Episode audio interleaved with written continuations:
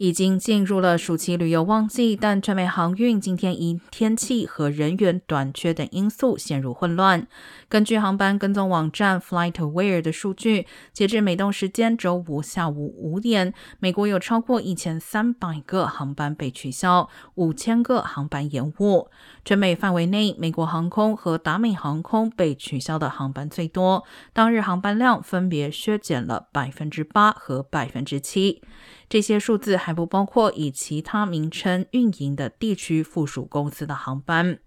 目前，美国每天乘坐飞机的人次超过两百二十万，仍比二零一九年六月中旬的水平少了三十万人，也让人担心，随着未来几周旅行人数增加，航班会进一步陷入混乱。